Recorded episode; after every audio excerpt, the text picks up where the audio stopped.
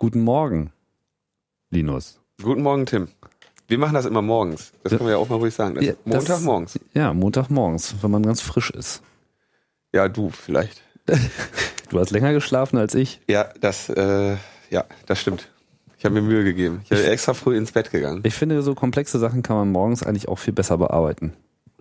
Ja, Du bist dir nicht so sicher. Naja, immerhin. Du hast jetzt hier auch äh, wieder auf Oldschool äh, Notiztechnologie umgeschaltet, ja wie ich, sehe. Ja, ein, Bla ein Block habe ich genommen, aber das, das ist nichts für mich. Aber wir, Ein Block. Du hast es geblockt auf Ich einen Papierblock. Papierblock, gelbes Papier. Ist das? Schöner Block hier. Ja, sehr hübsch. Aber ist nicht so toll. Kein Copy und Paste. Nee, Copy and Paste fehlt, ja. Tja. Das muss man dann noch so äh, analog einzeichnen, so Pfeile, Klammern, dann hier. Ja, muss man mal schauen. Interessante. Kann auch Vorteile haben. Wie auch immer, äh, wir begrüßen euch alle hier zur dritten Ausgabe von Logbuch Netzpolitik. Tim Pritlaff und Linus Neumann. Und Linus, worüber reden wir denn heute? Heute reden wir über Twitter, wie, ähm, wie man das ja so macht. In selbstreferenziellen Netzpodcasts redet man über Twitter. Aber in diesem Fall, Und äh, auf Twitter redet man über die Podcasts. in diesem Fall über die Entscheidung der Herausgabe von Daten bei Twitter und so ein bisschen das Umfeld, in dem das da steht. Und dann haben wir, wollen wir noch so ein bisschen kurz Ausblick über eine Entscheidung im, der Federal Trade Commission, eine Einigung mit Facebook irgendwie darauf einen Ausblick geben und äh, den American Censorship Day ankündigen. mhm. Okay. Ja, dann bleiben wir doch mal äh, gleich bei Twitter. Da geht's äh, um Wikileaks und um Wikileaks ging es ja auch schon in der letzten Sendung. Was ist denn da jetzt die neue Entwicklung? Ja, die neue Entwicklung ist, dass Twitter jetzt tatsächlich auch in zweiter Instanz entschieden wurde, dass Twitter also Daten über bestimmte Personen rausgeben soll an US-Behörden. Das hat also schon eine etwas längere Vorgeschichte. Die, dieser ganze Fall ist eigentlich schon ein Jahr bald alt. Das ging irgendwie los im, am 14. Dezember letzten Jahres, als Twitter also eine einen, einen Brief bekam von US-Behörden, in dem es hieß, sie sollten bitte bestimmte Daten über Personen rausgeben. Namentlich waren das äh, Wikileaks Julian Assange, Birgitta Jonsdottir, eine isländische Parlamentsabgeordnete, die sich dort in enger Zusammenarbeit mit Wikileaks für diese Icelandic Modern Media Initiative eingesetzt hat, also ein Gesetzesvorstoß, der da die Rechte von Pressepublikationen stärken soll Mhm. und außerdem auch sonst äh, eng mit WikiLeaks zusammengearbeitet hat. Äh, Rob Hongreip, habe ich das jetzt richtig ausgesprochen? Honkreib, ja. Hongreip. Rob Hongreip, ein ähm, niederländischer Hacker. Ähm, CCC, ist er CCC-Mitglied? Er hat auf jeden Fall die Keynote öfter mal gehalten, glaube ich. Ob er jetzt äh, auf dem Papier tatsächlich da eine Mitgliedschaft hat, das kann ich dir gar nicht sagen, aber ich meine, das ist ja beim CCC eh egal. Also Rob äh, ist einer der wichtigsten Persönlichkeiten eigentlich in der europäischen äh, und internationalen Hacker-Szene überhaupt. Und ich hatte ihn ja auch hier schon mal bei Chaos Radio Express äh, zu Gast. Lustigerweise auch genau eine Woche bevor eben diese äh, Twitter-Geschichte dann äh, wirklich losging. Habe ja auch kurz mit ihm geredet über diese ganzen über so seine Sicht, warum er sich da bei WikiLeaks überhaupt äh, engagiert hat, insbesondere für dieses Col Collateral Damage Video, mit dem das ja irgendwie alles Collateral losging. Äh, Entschuldigung, ja, Collateral Murder natürlich. Genau, Rob. Und ja, vielleicht noch kurz zum Hintergrund, der hatte doch, glaube ich, den ersten holländischen ISP gegründet, ne?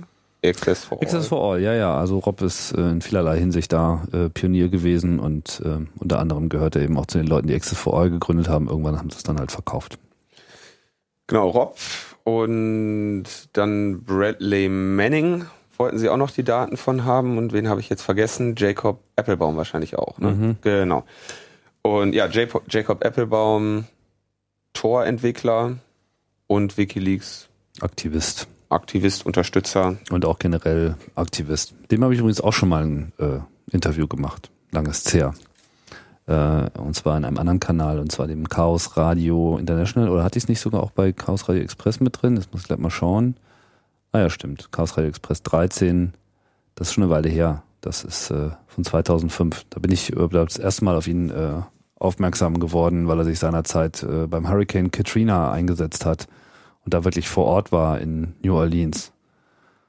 Und dann hatten wir da irgendwie so ein, so ein Moment of Future, wo er dann so in dem zerstörten New Orleans so ohne Strom, nur auf Akku mit seinem Powerbook und irgendeinem so Modem, so ein, so ein 3G-Modem irgendwie war und dann seine Webcam an den Start gebracht hat und wir dann irgendwie im CCC noch äh, ihm Streaming-Server bereitgestellt, bereitgestellt haben, so auf Zuruf und das war wirklich irre. Also so aus der Dunkelheit von New Orleans kam dann auf einmal so schemenhafte Bilder gestreamt und wir waren in der Lage, die irgendwie mal eben über den ganzen Planeten zu verteilen. Das war schon echt speziell. Und naja, und da habe ich irgendwie das erste Mal ausführlich so mit ihm, mit seinem Hintergrund geredet. Und er ist einfach jemand, der, der das wirklich auch alles wirklich verdammt ernst nimmt und der, der, der also wirklich für die, für die Sache kämpft und darüber hinaus auch noch ein ausgesprochen talentierter Mensch ist in vielerlei Hinsicht. Er ist ja nicht nur ein guter Hacker, sondern auch ähm, Fotograf und so weiter. Also beeindruckend.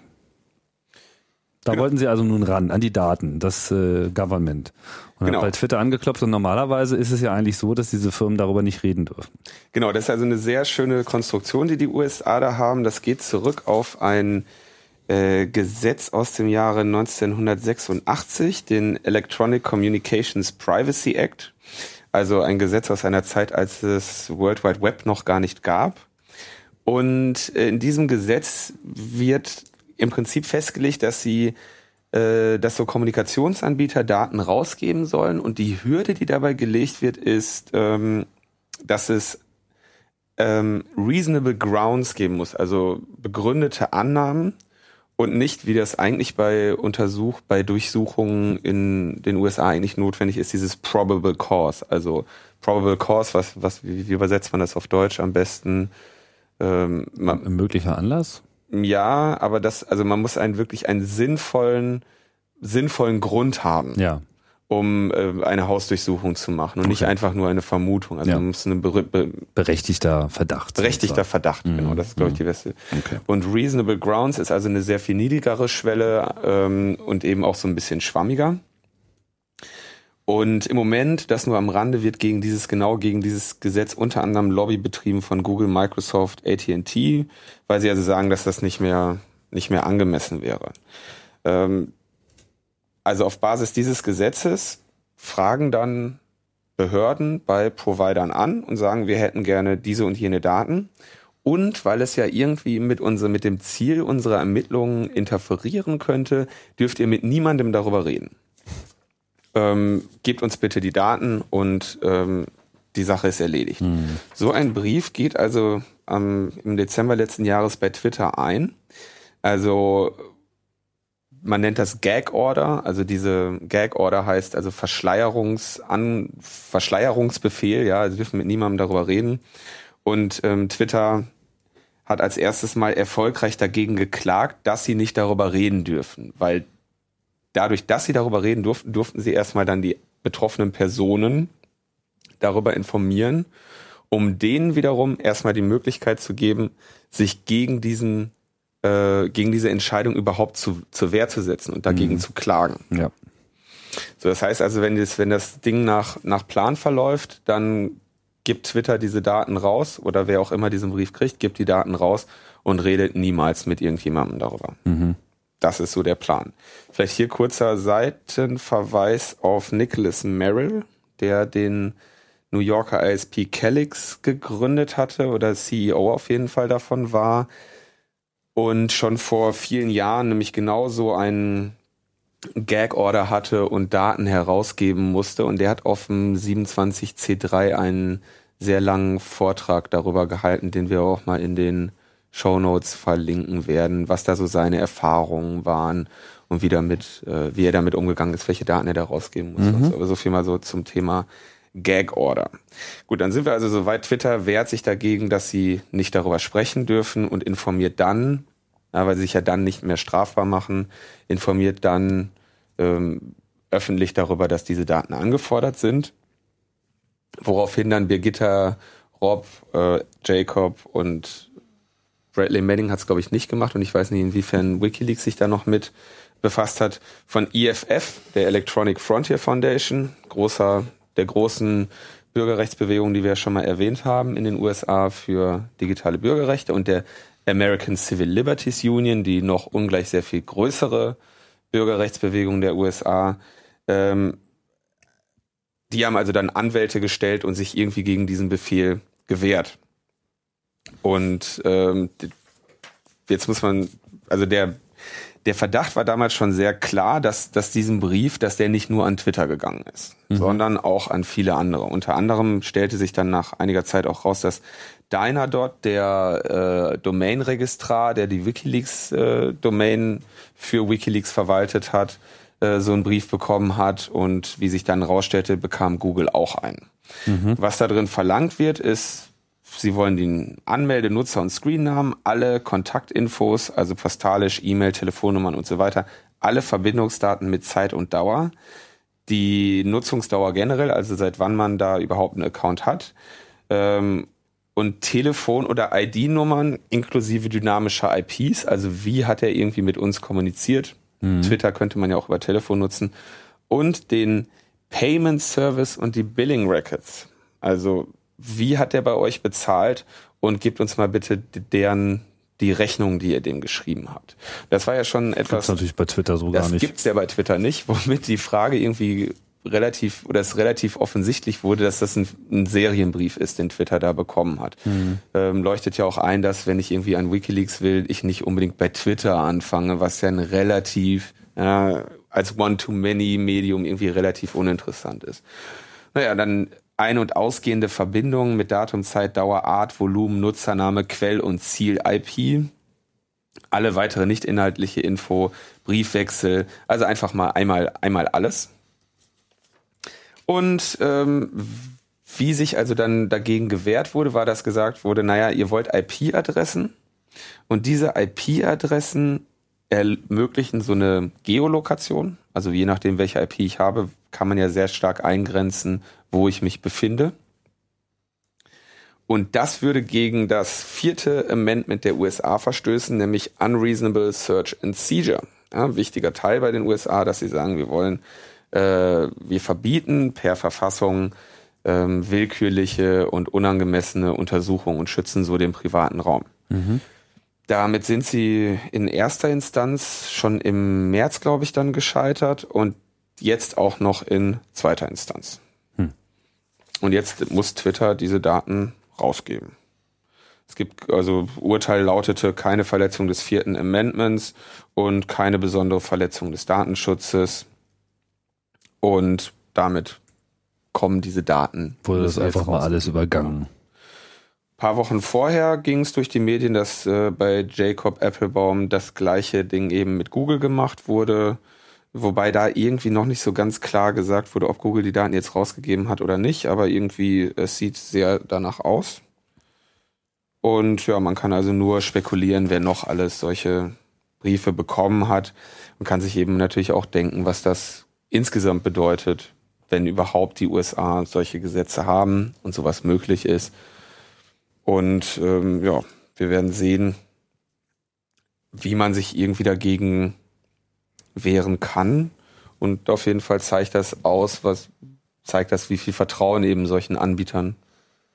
Es zeigt natürlich auch schön, was möglich wäre, wenn, sagen wir mal, so der Mut bei den amerikanischen Unternehmen vielleicht auch noch einen Funken stärker ausgeprägt wäre. Ja, ich meine, man fragt sich natürlich sofort, warum nur Twitter? Ich komme jetzt gerade nicht auf den Namen, aber ich glaube, die Person, die bei Twitter jetzt konkret dafür zuständig war, ist auch jemand, der so ein bisschen äh, IFF etc. Hintergrund hat und von daher als ähm, engagierter Jurist ohnehin bekannt war. Ich ähm, habe mal einen Artikel dazu gelesen, habe aber jetzt gerade den äh, Link nicht äh, parat, deswegen komme ich jetzt auch nicht auf den Namen. Mal schauen, wenn wir den noch finden, dann packen wir den in die, mhm.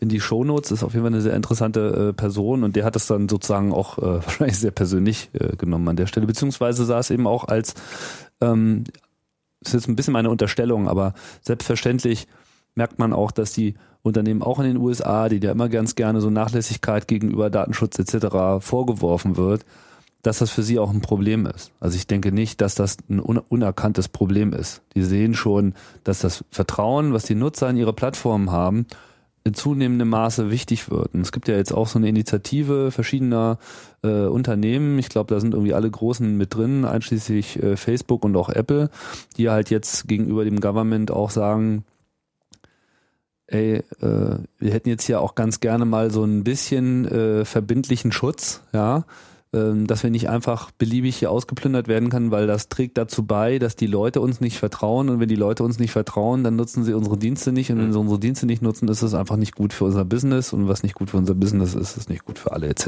halt das Übliche. Ja. Und das ist ja eigentlich auch sehr schön, dass diese Erkenntnis langsam reift, auch wenn man wirklich den Eindruck hat, dass sie langsam reift. Ich denke jetzt nicht, dass bei auf dieser Twitter-Sache wirklich viel bei rauskommen wird. Also nein, nein, Twitter ist Twitter ist eigentlich völlig uninteressant. Ja, also mhm. ich meine Twitter, ja, was haben die schon? Ja, ich, okay. Direct Messages vielleicht, ja. wenn die wirklich das mal benutzt haben, was ich ehrlich gesagt bezweifle. Das, was wirklich, äh, also interessant ist eigentlich eher eben die Annahme, dass man, dass es ganz offensichtlich ist, wer das noch alles, wer noch solche Briefe bekommen hat. Und das war ja auch von äh, also das Vorgehen von IFF und ACLU waren drei äh, Anträge, wo sie eben gesagt haben, erstens mal, als allererstes wollen wir wissen, wer noch solche Anträge alles bekommen hat. Mhm. Das war der erste Antrag. Und der zweite war dann eben, okay, wir wollen, dass diese nicht gültig sind und äh, also die, die, die allererste Forderung war überhaupt erstmal dieses Gagging, ja, dieses, das eben zu verbieten oder aufzuheben.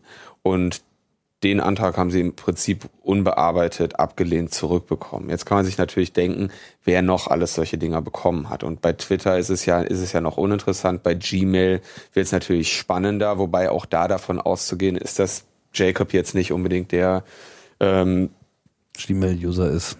Der Gmail-User ist, so der seinen ernsten Kram darüber macht.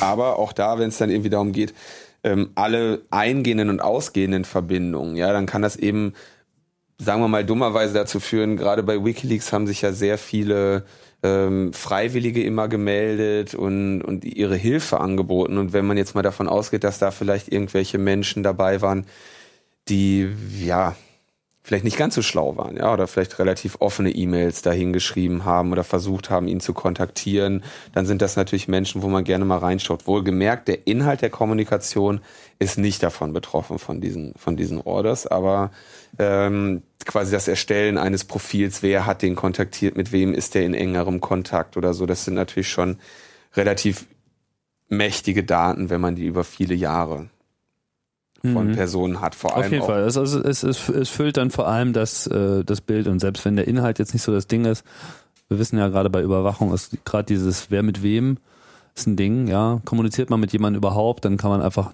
schon nicht mehr behaupten, dass man jemanden nicht kennt oder ja. dass es, äh, es wird irgendeine Relevanz daraus abgeleitet, die vielleicht so äh, gar nicht existiert, ne? aber wo man dann eben auch schlechte Karten hat. Also insgesamt ein Unding, dieses Gesetz. Und ich bin sehr gespannt. Also ich kann mir eigentlich nicht vorstellen, dass das irgendwie bestehen bleibt. So, ne? Und eigentlich sind die ja gerade die Verfassungen in den USA, da legen sie ja relativ viel Wert drauf. Und ich bin eigentlich, also mich überrascht es tatsächlich, vor allem weil in meinen Augen das relativ offensichtlich dieses vierte Amendment ganz klar in seinem Zweck verletzt. Und ähm, ja, interessante Sache. Ja, National Security hat einfach in den USA eine Bedeutung und ist auch so ein bisschen das Totschlagargument. Das ist natürlich auch, auch bei uns eigentlich nicht anders. Nur, dass halt hier die Privacy- und Datenschutzkeule einfach äh, viel, viel, viel größer ist, mit der zurückgehauen wird. Mhm. Und äh, diese Auseinandersetzung, die äh, ja, ist ongoing. Ne? Trotzdem habe ich so den Eindruck, dass die Dinge sich langsam ändern, auch in den USA. Und wenn ich dich richtig verstanden habe, ist unser nächstes Thema äh, geht auch so ein bisschen in die Richtung, oder? Das ist nur mal so eine, das wollte ich nur so als kleine Side Note geben. Das ist also, Facebook steht da gerade in Verhandlungen mit der Federal Trade Commission über bestimmte Regelungen dieses Dienstes. Da weiß man noch nichts Genaues. Da sind jetzt erste Gerüchte rausgekommen. Und es sieht so ein bisschen danach aus, dass Facebook sich erstens da mit denen darauf zu einigen scheint, dass es so ein Opt-in geben soll oder etwas, was zumindest interpretiert werden kann als eine Opt-in-Regelung. Also Opt-in hatten wir ja gesagt, hatten wir glaube ich schon mal besprochen, dass als es so um Post-Privacy ging, dass Facebook neue Features einführt, seine AGBs entsprechend ändert, einfach nur kurz sagt, okay, äh, stimm mal zu oder du kannst den Dienst nicht weiter nutzen, hier sind die 50 Seiten, lies die mal bitte eben. Ja. Und äh, jetzt guck mal hier, jetzt haben wir schön Gesichtserkennung.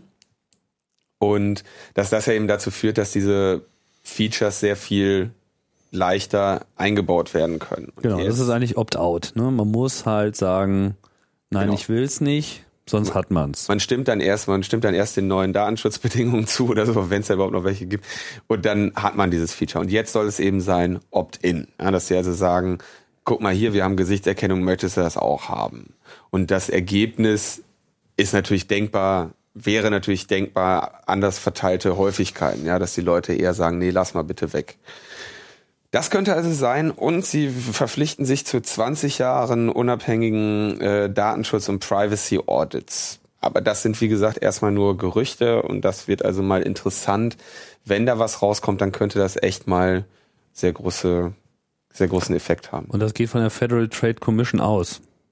Mm, Ich weiß gar, ja, ich denke, dass sie sich eingeschaltet haben. Ja, Facebook wird sich ja nicht freiwillig an die gewendet haben. So, Jungs, wollt ihr uns mal Reglementieren. Da gibt's also, das gab's schon öfter mal. Bei Twitter haben die das auch mal irgendwie gemacht und bei anderen Diensten gab's dann auch irgendwie so paar Absprachen und vor allem diese äh, Independent Audits, da kümmern sie sich irgendwie drum. Aber wie gesagt, das jetzt irgendwie nur mal so am Horizont könnte interessant werden. Und viel spannender wäre eben dann das dritte Thema, der American Censorship Day. Ja, der wird also ausgerufen von äh, EFF, Public Knowledge, äh, Free Software Foundation und auch da wieder allen großen äh, Netzszene-Organisationen, die also am Mittwoch äh, Webseiten ausschalten wollen, bieten da so ein kleines Skript an, baut man in seine Webseite ein. Und am Mittwoch an diesem Mittwoch, Mittwoch, der 16. November November. Und dann gibt's eine 2011. Petition. 2011. Du Ah ja, ja, diese Sendung werden ja auch in 500 Jahren noch gehört. richtig. Da muss man schon mal ein bisschen Kontext bieten. Genau. Und da geht's jetzt um den ähm, SOPA, den Safe, äh, Safe Online, nee, was denn? SOPA? Ja, Online äh, Piracy, aber Stop, Stop, nicht Safe, Entschuldigung. Stop Online äh, Piracy Act, der da im House of Representatives Safe Online Piracy Act. Den bräuchten wir auch mal.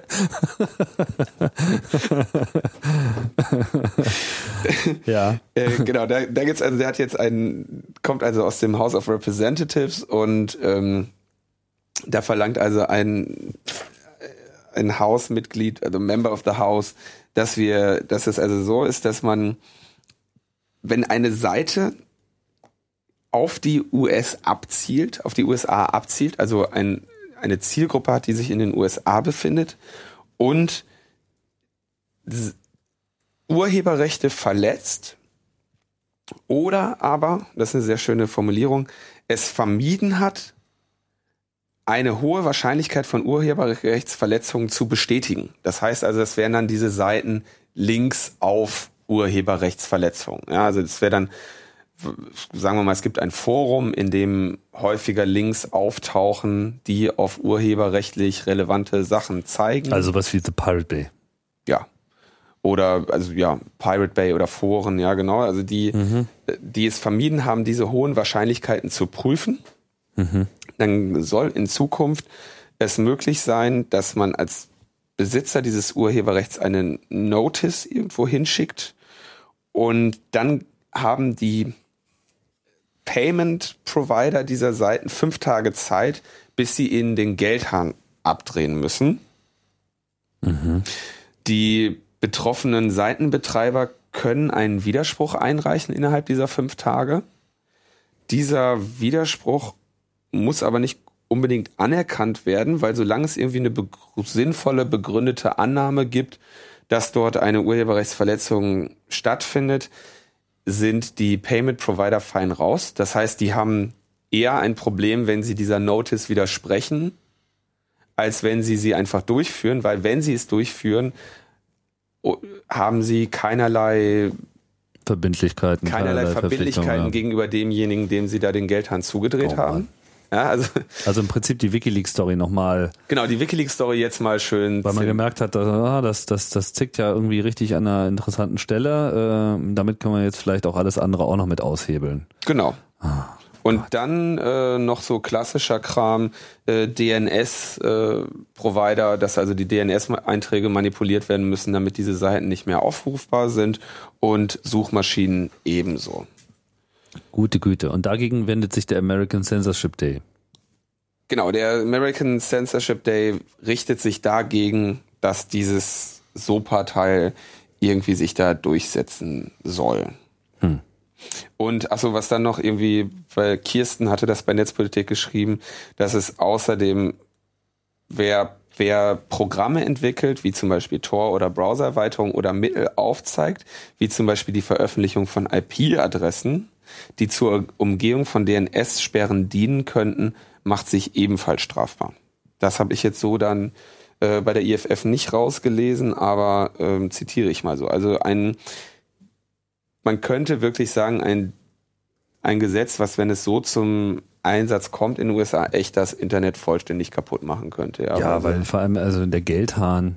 Ich meine, ich weiß nicht, ob äh, steht da irgendwas davon, wie wie was die Payment Provider äh, davon halten. Weil ich meine, jetzt sind wir wieder schon im nächsten Bereich, wo so das Vertrauen der Kunden äh, bei PayPal ist es ja ohnehin so das Ding dass man eben sich überhaupt nicht sicher sein kann. Ja? Mhm. Ich meine, das ist ja jetzt gar nicht mal nur, wenn man jetzt hier äh, so zu den derzeit anerkannten internationalen Terroristen äh, gehört, dass man da äh, was befürchten muss, sondern es ist ja so generell so, dass wenn da die Algorithmen zuschlagen und sagen, na hier äh, befindet sich, hier ist irgendeine Geldbewegung äh, im Gange, die verstehen wir nicht. Und das ist ja häufig bei solchen Fällen. Wir hatten den Fall neulich mit äh, Diaspora, die nach Spenden gerufen haben, ja, und dann und auf einmal kommt dann halt ganz viel Geld von ganz vielen Leuten ja, und dann äh, sehen die das einfach als, ähm, tja, keine Ahnung, als was sie das überhaupt klassifizieren, aber in irgendeiner Form als pff, unangemessenes Nutzerverhalten, ja, und äh,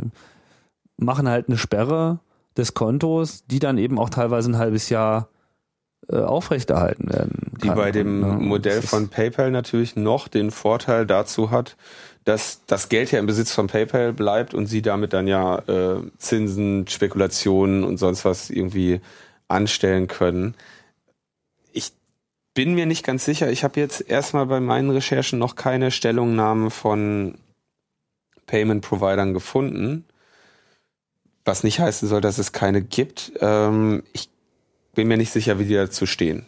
Ja, aber es wäre mal ganz interessant, das herauszufinden. Es wäre auch vor allem mal interessant, das herauszufinden, wie eigentlich mal so die wenigen und sicherlich noch weitgehend unbedeutenden, aber nichtsdestotrotz auch existierenden Payment-Provider in Deutschland das sehen. Mhm.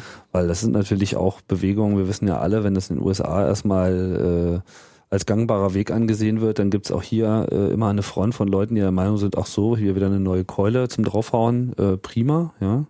Weil es muss ja was getan werden gegen den internationalen ah. Terrorismus und überhaupt und Ach was ja, Geier, wann da noch Kinderpornografie noch mit dazu kommt. Ganz wichtig, ja. ähm, natürlich wird dieses Ding hauptsächlich damit begründet, dass jetzt die neue Story in den USA, dass mit diesen Copyright-Verletzungen Terrorismus finanziert wird. Ja. Das ist ja, also das, das genau, ich noch so. kurz. Äh, ja, ja, so und, und ich meine, es ist so ein bisschen so, äh, äh, Heizung und Strom abdrehen, so das, das sind schon so äh, sehr unzumutbare Dinge. Geldhahn abdrehen ist in gewisser Hinsicht noch viel schlimmer. So und wenn sich das jetzt einfach durchsetzt, so als vor allem ja auch zu einem Zeitpunkt, wo eigentlich noch gar nichts klar ist. Ja, ich meine, hier werden nur von einer Seite Forderungen aufgestellt mit unserer Meinung nach läuft da was falsch. Ja. Es gibt hier keinen Gerichtsbeschluss oder so im eigentlichen Sinne, wenn ich das jetzt richtig verstanden das habe. Ist der Oberknaller ist, dabei, ja, ist das nicht. ja hier auch so quasi erstmal so als präventive Maßnahme gedacht. Ne? So, ja. äh, naja, erstmal äh, so als vorübergehende Maßnahme ruinieren wir sie, ja, und danach schauen wir mal, äh, was eigentlich wirklich passiert ist. Und das, das kann ja wohl nicht ihr Ernst sein. Aber wir wissen, das meinen die tot ernst. Das ja. meinen die tot ernst, ja. Also wir werden sehen, wie sich das durchsetzt. Also was die USA ja eh schon seit einiger Zeit machen, sind eben so diese Webseiten Domain Name Sieges, beschlagnahmen also Domains. Das ist jetzt, gibt's schon ein paar hundert Fälle von wo dann irgendwelche Server vom einen oder anderen Tag auf einmal weg waren und dann so ein schönes Siegel da drauf hatten, wo dann eben auch genau das passierte, dass dann die beschlagnahmende Instanz natürlich auch mitgelockt hat, wer kommt denn da an, an Besuchern und so. Also da äh, wird's gerade sehr interessant, sehr spannend und ähm, kann man also nur hoffen, dass es irgendwie gelingt, das irgendwie zu verhindern, ja, weil also gerade auch dieser Missbrauch, ja, also es kann ja dann so sich zum Samstagabend-Scherz entwickeln, irgendwelche Seiten abzuschalten, ja, wenn da schreibe ich halt selber bei irgendeinem ins Forum einen Link zu einer Copyright-relevanten äh, Seite und schreibe dann auch selber direkt die Beschwerde und fünf Minuten später, äh, fünf Tage später äh, ist die Seite raus, ja, also das äh, man, man kann ja sagen von mir aus, dass es irgendwie eine ein Problem mit Urheberrechtsverletzungen gibt. Und es ist ja auch in der Tat, hat ja auch jemand, der vom Gesetz irgendwie geschützt wird, den Anspruch darauf, dass, dass ihm da zu seinem Recht verholfen wird. Muss man sich eben überlegen, ob man dann die Gesetze ändert. Ähm, was aber nicht geht, sind natürlich so dermaßen Eingriffe und dann auch hier wieder den, den Richtervorbehalt weglassen. Mhm. Ähm, der auch schon nicht so viel bringt. Der, der ohnehin schon nichts bringt, ja, aber den dann auch noch rauszunehmen, wird also interessante, interessante Angelegenheit. Also da äh, nicht wundern, wenn eure Lieblingswebseiten in den USA am Mittwoch dann mal nicht funktionieren. Große Petition und ähm, eben dieser der Begriff des Wortes Zensur ist in den USA sowieso auch sehr ungern gehört. Also es, sie, sie sollten eigentlich mit dieser Kampagne hoffentlich sehr viele Leute mobilisieren können. Kann man nur hoffen, dass sie diesen SOPA und auch den Protect IP Act, der ähnliche Sachen im, mit ähnlichen Forderungen im Senat seit einiger Zeit liegt, ähm, dass sie es irgendwie hoffentlich vom Tisch kriegen. Mit IP ist in dem Fall wahrscheinlich Intellectual Property genau, genannt. Genau, Protect Intellectual Property Act. Ja, genau, was man nicht, nicht das, was, was hier vielleicht manche glauben. Ja, der, der Protect IP Act geht häufig, geht mehr so über, da wird häufig auch, also wird dann so von Fälschungen gesprochen und von der Gefahr von Menschen und ne, durch gefälschte Medikamente, ähnlich wie ACTA, das Anti-Counterfeit Trade Agreement, was ja so dieser geheime Welt der geheime Weltvertrag irgendwie zu sein scheint, äh, der da irgendwie in Planung ist über äh, schnelleren Austausch in Fall, Fälle solcher schnellerer Austausch und vereinfachter Austausch von Informationen länderübergreifend zur Verfolgung von Fälschern und Urheberrechtsverletzern. Zu ACTA müssen wir sicherlich auch nochmal äh, separat unterhalten. Genau, aber Wenn, unsere 30 Minuten sind um. Unsere 30 Minuten sind äh, um. Also äh, ACTA ist definitiv so eins der Themen, die wir dann aufgreifen werden, wenn die Nachrichtenlage äh, es uns sozusagen auf den Tisch wirft.